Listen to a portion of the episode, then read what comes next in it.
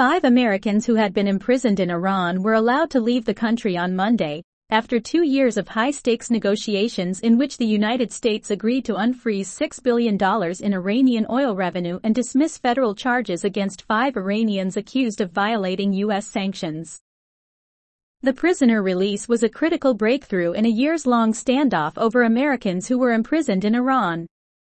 But the terms of the deal have generated intense criticism from Republicans who say that releasing billions in oil revenue amounts to paying a ransom and would lead to the taking of more hostages.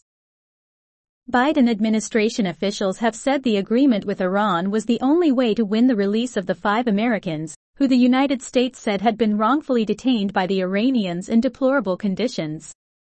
We remain unflinching in our efforts to keep faith with them and their families, he said, and we will not stop working until we bring home every American held hostage or wrongfully detained.